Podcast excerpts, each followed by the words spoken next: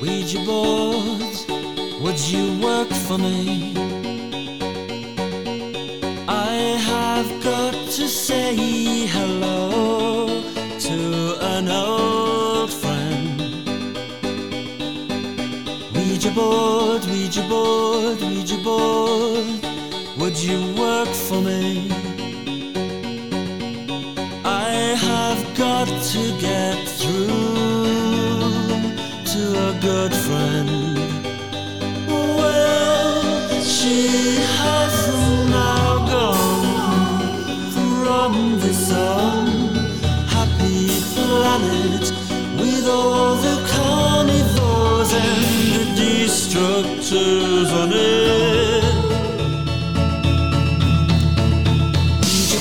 ¿Cómo están? Muy buenas tardes. Esto es Círculo de Espera Radio. Bienvenidos. Es viernes hoy, 22 de octubre del 2021, con Guillermo Zulbarán y un servidor Armando Esquivel. Arrancamos este espacio dedicado al béisbol aquí en la legendaria frecuencia 1550 AM. Una es la voz más del grupo Cadena, porque transmitimos por aquí porque aquí nos escuchamos más fuerte y llegamos más lejos desde Tijuana, Baja California, de lunes a viernes. También si usted prefiere y nos quiere escuchar en podcast, es el mismo programa, el mismo espacio, en un empaque de podcast, lo puede encontrar en Spotify, mismo nombre, Círculo de Espera Radio. Hoy hablaremos de la Liga Mexicana de Béisbol. De, porque hay una noticia muy importante en la Liga Mexicana de Béisbol. Hablaremos de grandes ligas con la victoria ayer de los Dodgers que eh, vivieron un día más, bueno, en este caso dos días más, porque hoy no juegan hasta mañana en Atlanta. Alargaron la serie y hoy sí está jugando ya el equipo de Medias Rojas de Boston que busca igualar la serie de campeonato de la Liga Americana, midiéndose a los Astros en el Minute Maid Park en Houston, Texas, y también el repaso de fin de semana a la Liga Mexicana del Pacífico con Morrissey y este clásico de Morrissey que si usted anduvo por allá en los 80s, 90 se ha de acordar de Smiths, de la banda donde él era el líder vocal, se hizo solista Morrissey, se mantiene todavía activo y vigente Morrissey, este músico, cantante, compositor inglés, eh, escuchando la melodía de Ouija Board, la tabla Ouija, eh, para arrancar y cerrar la semana aquí en Círculo de Espera. Vámonos con la mejor voz de un estadio de béisbol en México, es la de mi buen amigo Jorge Niebla, el Caifán. Él es el encargado todos los días de abrir la puerta de este espacio. Bienvenidos.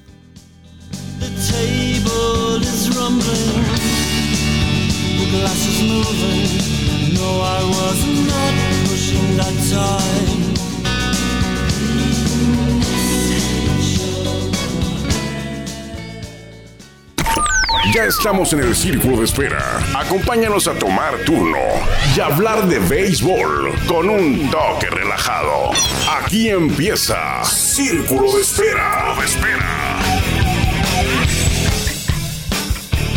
Muchas gracias a Jorge Niebla, el Caifán, pero principalmente muchas gracias a usted por permitirnos que lo acompañemos hoy, como todos los días, aquí en Círculo de Espera. Guillermo, vamos a arrancar con la Liga Mexicana de Béisbol, donde los toros de Tijuana son los campeones vigentes, los monarcas del 2021, el 15 de septiembre, el día del grito de independencia, dieron el grito del campeonato, el segundo en su historia, y ahora pensando en el 2022, que no falta mucho, se va rápido el tiempo, ya estamos a 22 de octubre, lo que queda de octubre, noviembre, diciembre, ya entrando el año en enero, pues ya es la recta final de la parte fuera de temporada en el circuito de verano, el de más historia en nuestro país. Hay dos ligas, la Liga Mexicana de Béisbol y la Liga Mexicana del Pacífico. La Liga Mexicana de Béisbol está por cumplir 97 años en el 2022. La Liga Mexicana del Pacífico tiene 20 años menos. La del verano fue fundada en el 25, 1925 y la Liga Mexicana del Pacífico fue, eh, arrancó de manera oficial con el nombre de Liga de la Costa, algo así, en 1945. Entonces, son dos circuitos, tenemos el privilegio, ya se lo he dicho, de tener, de contar con béisbol de altísimo nivel todo el año. eh, con el verano, la Liga Mexicana de Béisbol, y con el invierno, la Liga Mexicana del Pacífico. Son dos ligas que conviven de gran forma, se complementan una a la otra, eh, no tienen problemas. eh, algunos quisieran, quisiéramos que existiera una sola liga que jugara lo mejor de las dos ligas. Diablos Rojos, Sultanes, Toros, Acereros, Leones, Tomateros, Naranjeros, todos en una misma liga. Eh, no ha ocurrido, parece muy lejano. Quizá no nos toque verlo, quizá sí, pero pues tenemos el privilegio y así lo dejamos de, termina una liga, la del verano, está Grandes Ligas por terminar, Grandes Ligas es en Estados Unidos, pero a las dos, tres semanas de que termina la Liga Mexicana de Béisbol, inicia la Liga Mexicana del Pacífico. Pero bueno, la Liga Mexicana de Béisbol hoy de manera oficial dio a conocer que el próximo 21 de abril es el día en que arrancará la temporada 2022, jueves 21 de abril, y el equipo encargado de abrirla, el primer anfitrión, el primer equipo que va a jugar en casa, porque para un juego se requiere de dos equipos. Uno de ellos es Toro de Tijuana. El hecho de que son campeones eh, motiva que el calendario regular arranque con un solo juego el jueves 21, con el estadio del Cerro Colorado como sede. Es decir, el campeón va a abrir en casa, va a ser el único juego. ¿Contra quién? No se ha informado. Lo que sí se informó que es el jueves 21 de abril, el día inaugural en el que los toros van a iniciar la defensa de su título, en el que los toros van a recibir los anillos, creo yo, en el que los toros van a colgar su banderín de campeones. El día inaugural, el único juego de la Liga Mexicana de Béisbol va a ser en Tijuana el jueves 21. No sabemos contra quién, eh, seguramente será un gran rival. Eh, nos imaginamos, ¿a quién te imaginas tú, Guillermo? Eh, bienvenido, por cierto, ¿eh? Hola, ¿Cómo estás, tardes. Guillermo? Después de 6 minutos con 20 segundos, eh, diré mis primeras palabras. Va. Eh, muchas gracias por Gracias, Memo. Vamos, continuamos. No, no es cierto. Dale, Memo. Eh, pues sí, arrancará el jueves 21 de abril en la Casa de los Toros de Tijuana, equipo campeón de la LMB. Y el día viernes continúan las demás series. Yo pienso que sería una buena serie o una buena inauguración contra Mariachis. Contra Mariachis de Guadalajara. Sí, El equipo al que Toros venció en la serie de campeonato. eh, sí. El equipo que debutó en 2021. Sí. El equipo que dirige Benjamín Gil. Sí, yo digo que sería una buena serie para iniciar. Este, tuvieron buenos enfrentamientos en este 2021. Sí. Un equipo nuevo, un equipo fuerte. Se está haciendo una nueva, como un nuevo clásico, ¿no? Sí, se, Una muchas- rivalidad nueva. Muchas caras conocidas o jugadores conocidos con nombre y son de zona. Son de la misma zona, que no es requisito, ¿eh? Yo te, te voy a explicar por qué. Ok, pero yo Pero- pienso que sería, por como estoy leyendo el comunicado, un rol de 90 juegos. Es un rol de 90 juegos. Ahorita vamos a ir para allá también. Ah. Juego inaugural. Guillermo, pienso- qui- Guillermo yo quiere, que- quiere que venga Mariachis. Yo pienso que sería mariachis o otro buen juego yo creo que sería Monclova. Monclova. Ok, aquí, aquí acuérdate, Guillermo, acuérdense, amigos, que la liga va a tratar de poner un duelo muy interesante porque es su primer juego. Sí. O sea, olvídate que, bueno, no te olvides, pero, pero está bien, mariachis, pero ¿tú crees que mariachis toro sea una rivalidad eh, que vaya a llamar mucho la atención para un juego inaugural y que acaba, acapare toda la atención en el país? Mm, tal Quizá vez no.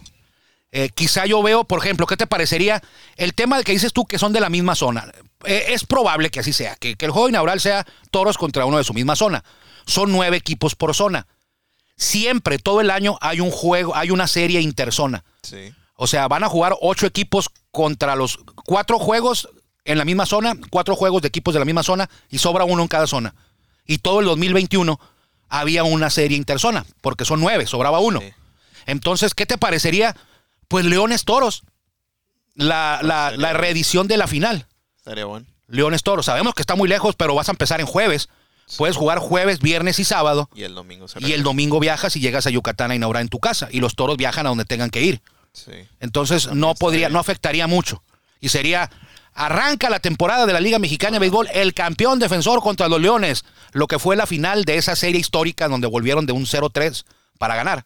Aparte, más, más allá de el encuentro, recordemos que Toros de Tijuana hace una gran inauguración. Que Aparte. También eso le llamó la atención. Y esta va a ser más, yo creo, ¿no? Sí, yo creo que corrió, bueno, no corrió con suerte, pero a la liga le interesa más que solo sea este juego único, siendo Toro de Tijuana campeón y por la clase de inauguraciones que Que realizamos. hace todo, o sea que le cae de perlas a la liga.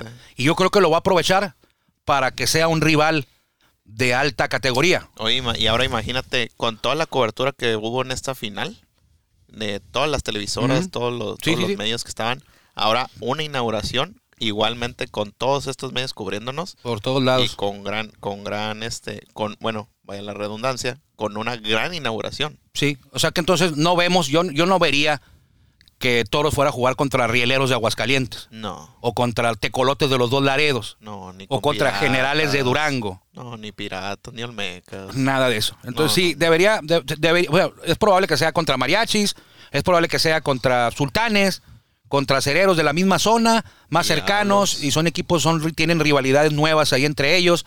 Pero estaría de peluche, de lujo, que fueran los Leones, que fueran los Diablos, Los Diablos. Rojos del México. Pero yo creo que la mejor opción, eh, la mejor opinión la tiene usted, claro. Eh, para mí, más atractiva era que jugar, eh, fue, sería que jugara La Toros el duelo inaugural contra Leones. Pues Creo que así fue, Guillermo, el año pasado. Monclova inauguró en casa contra Leones de Yucatán, que fue la final de la segunda Es campaña, fue la final, fue la final de la campaña 2019. 2019, correcto. Entonces, ahí está la fecha, ya lo adelantó Guillermo, son 90 juegos nada más. ¿Por qué 90 juegos? Bueno, estábamos acostumbrados antes de la pandemia que la temporada regular de la Liga Mexicana de Béisbol eh, se completara con 120 juegos. Un calendario de 120 juegos y luego venían los playoffs. Ok, llega la pandemia, no hay temporada, llega la temporada 2021 y la, y la campaña se acorta a solo 60 juegos. 60 duelos. Pero ahora ya no son 16 equipos, son 18 y en cada zona hay nueve. Entonces, se acortó la temporada regular, pero el playoff se le agregó una fase más. Primer playoff, serie divisional, serie de campeonato y serie del rey. Sí. Son cuatro fases de playoff. Antes eran tres. sí. Entonces, ahora, ¿qué, qué deciden los dueños?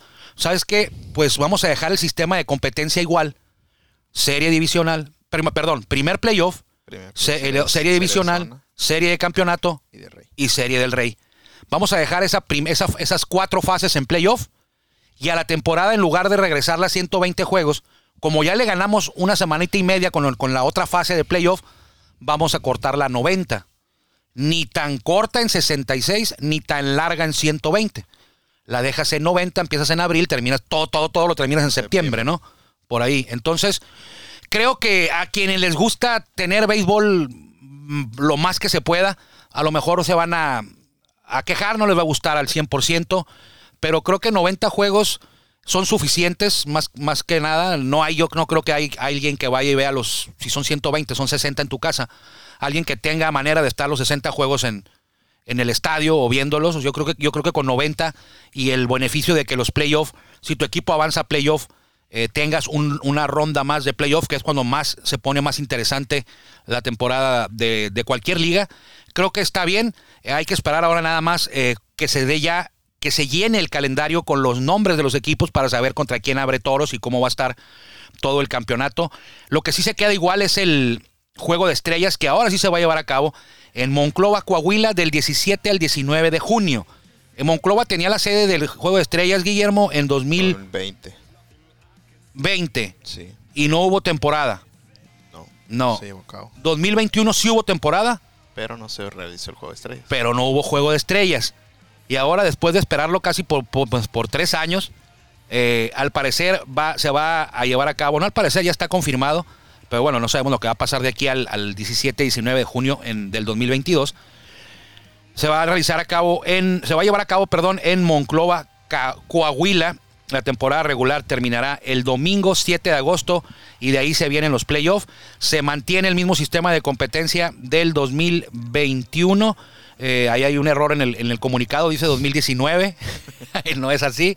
El sistema de competencia del 2021 con rol corrido y seis equipos calificados por zona. Es decir, de los nueve de cada zona avanzan seis a playoff. Eh, cuatro etapas de playoff. La primera se llama primer playoff. Juegan los seis equipos, tres, hay tres llaves, tres series. Avanzan los tres ganadores y el mejor perdedor a la serie de zona. Ahí van a quedar ya cuatro. Eh, ahí eh, los que ganen van a la serie de campeonato para definir el campeón de cada zona y el ganador a la serie del Rey. Eh, los Toros buscan el bicampeonato, ser el primer equipo que gana en años consecutivos, en temporadas consecutivas, desde el 2009-2010 que lo hicieron los Zaraperos de Saltillo. En los 97 años de historia, 96 años de historia de la Liga Mexicana de Béisbol, ha ocurrido en 12 ocasiones que un equipo sea bicampeón, que gane en años consecutivos. La más reciente, como le digo, eh, en 2009-2010 con estos toros que dirigía eh, Sánchez, se llama este señor, se me va el nombre, se me va el nombre, pero bueno, ahorita lo vamos a buscar el, man- el manejador de... eh, Oye, eh, importante mencionar que Toros de Tijuana ha sido uno de los equipos que, a pesar de ser campeón, empezó a anunciar eh, refuerzos y movimientos Ajá. a un par de semanas de haber quedado campeón. de los demás equipos no hemos escuchado mucho.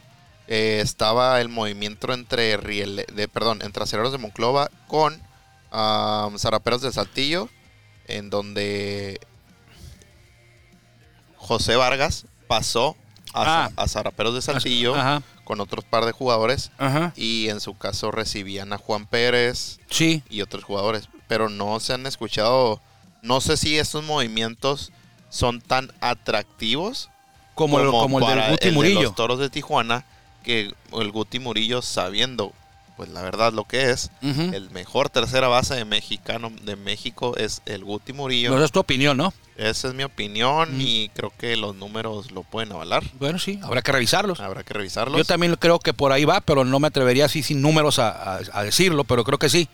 Porque hay tipos muy buenos, está Cristian Villanueva, está, hay varios tercera base, pero sí creo que el Guti en el últimos, en los últimos 10 años ha sido el mejor tercera base con el guante, con el bat, a la hora cero, en playoff, en Tijuanense, eh, la gente era el del rival, de los rivales que jugaban aquí en Tijuana, era el más querido, siempre lo fue. eh, y ahora va a jugar con los toros de Tijuana, el buen Guti Murillo. Era un movimiento que ya se estaba buscando a lo mejor desde hace un par de años, pero Es probable. no se había dado No. la, la oportunidad.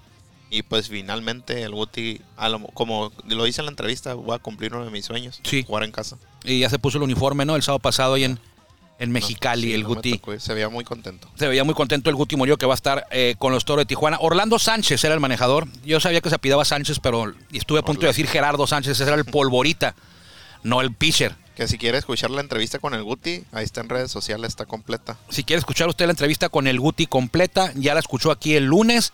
Si la quiere escuchar El o no la escuchó, la puede eh, revisar ahí en, en las redes sociales de Toros eh, de Tijuana. Así que ahí está ya. Toros buscará el bicampeonato eh, en el 2022. Eh, el 21 de abril arrancará eh, la temporada.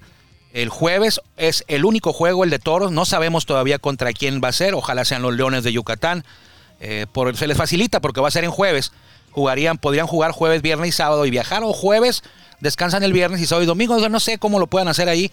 Pero no hay problema porque el lunes no se juega. Puedes viajar tranquilamente el lunes a- de regreso a Yucatán y los toros a donde les toque jugar si es que no continúan aquí en casa. 90 juegos. El rol van a ser un total de 810 duelos de temporada regular en este 2022. Y qué bueno porque antes esto se anunciaba Memo como en enero. O sea, la liga anunciaba el arranque de la temporada y el rol, el calendario, perdón, el día que arrancabas por allá en enero. O sea, y ahora ya puede trabajar desde ahorita todos los, los departamentos de mercadotecnia, de comercialización y todavía no sabes contra quién vas ni a dónde vas a viajar, pero ya, ya se tiene la fecha del 21 de abril en casa. Seguramente ya la Sí, a lo mejor internamente ya, ya lo tienen. precalendario. Sí, ya lo tienen el, como co- a veces comentan ese precalendario eh, hay algunos ajustes mínimos sí, pero ya empiezan a trabajar en base a lo que le, les Así es. Entonces ahorita la liga suelta la nota de que arrancan el 21 y a los en unas semanas o en un, me- en un mes más o por ahí van a decir ya contra cómo va a estar ya el tema de- del calendario, pero ya con los equipos.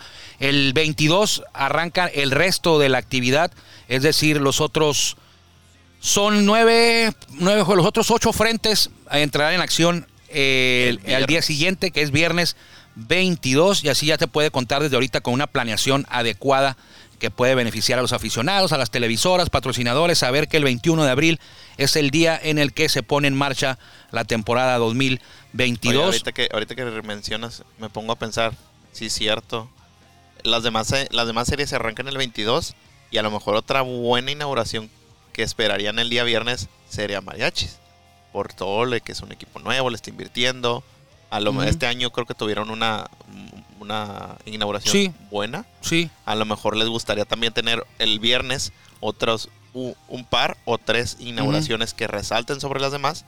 Entonces Sí. ahí entraría la duda de si real, si Mariachis podría ser el rival de aquí de Tijuana. puede ser, quién sabe, quién sabe qué va a pasar ahí, pero digo yo, creo que el más indicado sería Leones, revivir Leones. eh, la serie de, una serie interliga de Leones contra Toros. De todas maneras se juega una serie interliga Sí. cada todos los días hay serie interliga hay juegos hay un juego interliga por lo menos todos los días hay un juego porque sobra un equipo en cada en cada zona porque son nueve por zona entonces no pueden jugar los nueve en- exclusivamente en su zona zona.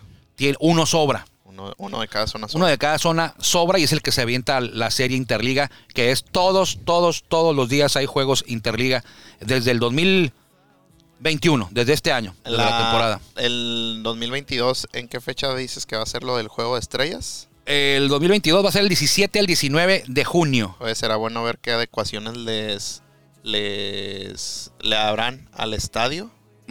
Porque, pues, sabiendo. A ver si no le ponen bleachers atrás. Igual la zona. La, zo- La de Monclova. El de Monclova. Mm, que le pongan una, pero un aeropuerto, ¿no? Pues le dará tiempo al señor No Benavides. creo, no, no creo. Pero bueno, eh, pues sí, han salido voces que dicen, ay, en Monclova no se puede ir, que no hay hospedaje, que no hay aeropuerto, que es una lata, que...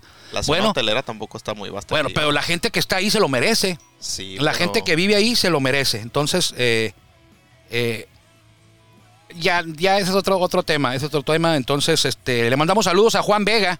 Juan Vega se está reportando. Usted sabe quién es Juan Vega, sí sabe, pero quedó Sí, de venir pero- muy formal eh, todos Ya. los días de la semana. Sí, ya no lo quisimos Ah, invitar. Ya no lo quisimos invitar, no me entonces deja hablar. ahorita le marcaremos a, a Juan Vega, que se está comunicando, nos envía saludos, nos está escuchando aquí en Círculo de Espera Radio. Ahorita que terminemos le vamos a echar una llamadita para allá. Este, muy bien, ahí está la Liga Mexicana de Béisbol, tiene los resultados de la Liga Mexicana del Pacífico, Guillermo. Sí, claro que Si los tienes, vamos a ver cómo, cómo concluyó ayer las series, porque las series de martes, miércoles y jueves. Ayer cerraron y hoy hay series nuevas en el invierno mexicano. Eh, lo que sí le puedo adelantar, que somos aquí de Baja California, que eh, los Águilas de Mexicali no la están pasando del todo bien, más bien dicho, la están pasando mal. Ayer ganaron. Llegan ligada- 9-3 Llevan ligadas dos victorias. Sí. Pero contra Mochis. contra Mochis y están eh, con una marca, ahorita le voy a decir, De de seis, ocho. seis ganados, ocho perdidos. Eh, sabemos que aquí el sistema es muy benévolo de competencia, son 10 equipos, avanzan 8 a playoff, Eh, están ubicados ahorita en zona de playoff, sí, en la primera vuelta, pero no están teniendo el rendimiento que hubiéramos esperado de este equipo. ¿Cómo estuvo ayer, Memo? ¿Quién más jugó? ¿Quién más ganó? Charro sigue con paso firme. Le gana 9-5 a Sultanes. Y hemos visto muy buenos. Eso, esa, esa serie en particular estuvo muy buena. Los Charros eh, tuvimos el hit 900 de Guti. Del Guti. Creo que se robó 1500 bases. O, No, no, no, no, no, como 1500 bases. No, bueno. No, pues si lleva 900 hits, ¿cómo se va, te va a llegar a 1500 bases robadas? Tranquilo, o bueno, Guillermo. Rompió también una No, marca. se robó de- una base y creo que llegó como a 200 o por Ah, ahí. bueno, o sea, rompió no. una marca de no, no, no, no. 1500 bases robadas. mejor muchas bases por No, creo que el récord ahí es como de 300 en, Ah, en toda la historia de la liga. Entonces, Sería una gacela. Sí, eh, ganaron los charros, que completaron la limpia, eh, van en primer lugar de la Liga Mexicana de Béisbol, un equipo que, que no batea a raudales, pero batea a... Es la clave, el OVP de los, de los charros es el mejor de la liga. El, El OVP es el mejor, el, el- el OPS, perdón. El OPS. El OPS de los charros es el mejor de la liga. ¿Qué significa esto? Que sus hits son de alta calidad, de muchas bases. El equipo que más bases consigue con sus hits. En otro Charros. encuentro, Venados contra Yaquis, también una muy buena serie. Se llevaron la serie los Yaquis con Ujú. 2 a 3. Algodonero sigue también. 2 a 3, imponi- 3-2 ganó la serie Perdón. Yaquis y ayer ganaron 3-2 el juego. Es correcto. Ajá. Eh, Algodoneros también sigue muy bien. Muy bien. Le ganó Hermosillo 8-5. Y Tomateros cayó ante los Mayos, que los Mayos ahí van, ahí van. Eh, evitaron la limpia, les habían metido los dos primeros los tomateros. Ayer evitaron la limpia en el, en el Manuel Ciclón Echeverría y en Navojoa. Eh, Algodoneros le ganó la serie a Hermosillo en el Estadio Sonora de visita. Y decíamos, bueno, Algodoneros arrancó bien la temporada, vamos a ver. Tiene una semana muy difícil, van a jugar en Sonora contra Naranjeros en Hermosillo. Ya ganaron la serie, bueno, ahora no van a casa. Van a pasar ahí por un lado de su casa nada más porque van a Culiacán a medirse a los tomateros el fin de semana. Entonces, eh, la prueba complicada, ya superaron el primer capítulo de esta prueba semanal al ganar la serie en Hermosillo. Ahora van a Culiacán, estos algodoneros que van en la parte alta de la tabla. Vamos a la tabla de posiciones precisamente donde los charros van en primer lugar, 10 ganados, 4 perdidos. Eh, algodoneros es segundo, 9 ganados, 4 perdidos con un juego menos. Fue cuando llovió ahí en Mochis toda la semana y solamente pudieron sacar dos juegos, Sí. una doble cartelera. Eh, no, no fue doble cartelera, no pudieron hacer No, la doble cartelera, fue, uno y un- uno. fue uno y uno. Eh, medio juego abajo van algodoneros. Y luego con 8-6 están Naranjeros, Mayos y Yaquis.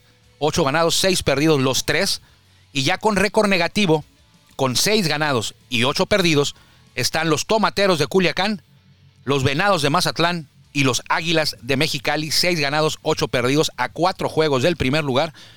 Poquito más abajo y fuera de playoff, Sultanes de Monterrey que acaban de ser barridos en Jalisco, en Guadalajara, en Zapopan. Cinco ganados, nueve perdidos. Y en el fondo, Cañeros de los Monches. Al igual que el año pasado, al igual que el año pasado, los Cañeros en el fondo, tres ganados y 10 perdidos. Entonces, eh, es pronto, van 14 juegos. Esta liga es por ahí de 60 juegos más o menos, entonces, y dividida en dos vueltas. Entonces, ya vamos a una tercera parte de la primera vuelta, un poquito más. Un poquito más de la tercera parte de la primera vuelta. Y falta como un mes, Y mes y medio, ¿Para qué? para que se acabe la primera vuelta. No, falta como un mes. un mes. más o menos, o menos, Empieza en Como tres semanas van a faltar más o menos. En noviembre. En noviembre, eh, mitades. empezando la primera, la segunda semana de noviembre termina la primera vuelta, porque acuérdate que ahora arrancaron un poquito antes, y van a acabar la temporada regular el 23 de diciembre. Antes la acababan el 31 de diciembre. Sí, Ahora el arrancaba 23, luego. una semana antes termina la temporada regular. Y los playoffs van a arrancar el 25 de diciembre. El 25 de diciembre arrancan los playoffs. O sea que esa semana que antes era de temporada regular, ahora ya, ya van a ser Para de playoff. Un jueguito con el recalentado. un jueguito con el recalentado. Hoy vamos a andar en el, en el Francisco Carranza Limón, que ahora se llama Curoda Park. Tú sí vas a andar, yo. Es el, bueno, por allá vamos a darnos una vuelta. Vámonos, Guillermo, ¿qué onda? Sí, ya nos vamos. Ahí nomás. Hoy juegan, ¿qué? Boston contra los Astros. Boston Astros. Ya, está en curso. Ya está en curso. Boston ocupa ganar para empatar la serie. Si gana Astros, es el campeón de la Liga Americana. Y mañana, los Dodgers Dodgers. Contra los Bravos. Juego de vida Sexto juego muerte. de la serie. Juego de vida muerte para los Dodgers, Para los- que y buscan para- empatar la serie. Y para Boston hoy. Y para debido a muerte para Boston hoy y para Dodgers mañana. Ojalá ahí las dos series se vayan a siete juegos. Ojalá y las dos series se vayan a siete juegos. Eh, palabra del señor Ojalá. Zulbarán. Son muy buenos los siete. Los, el los, juego- jue- los los juegos juegos siete se ponen muy ven bien. diferentes. Sí, se ven diferentes. Vámonos, Guillermo. Nos damos muchas gracias. Buen fin de semana. Que tenga buen fin de semana. Aquí en Círculo de Espera le agradecemos como siempre que nos haya permitido que lo acompañáramos. Guillermo Zulbarán y un servidor Armando Esquivel. Quédese con los pájaros picantes a cerrar semana aquí en la 1550. Nosotros, si Dios quiere y si usted también así lo dispone, nos encontraremos por aquí el lunes. Pásela bien, cuídese mucho, que le vaya bien. Gracias por acompañarnos en el Círculo de Espera. Nos escuchamos próximamente. Círculo de Espera.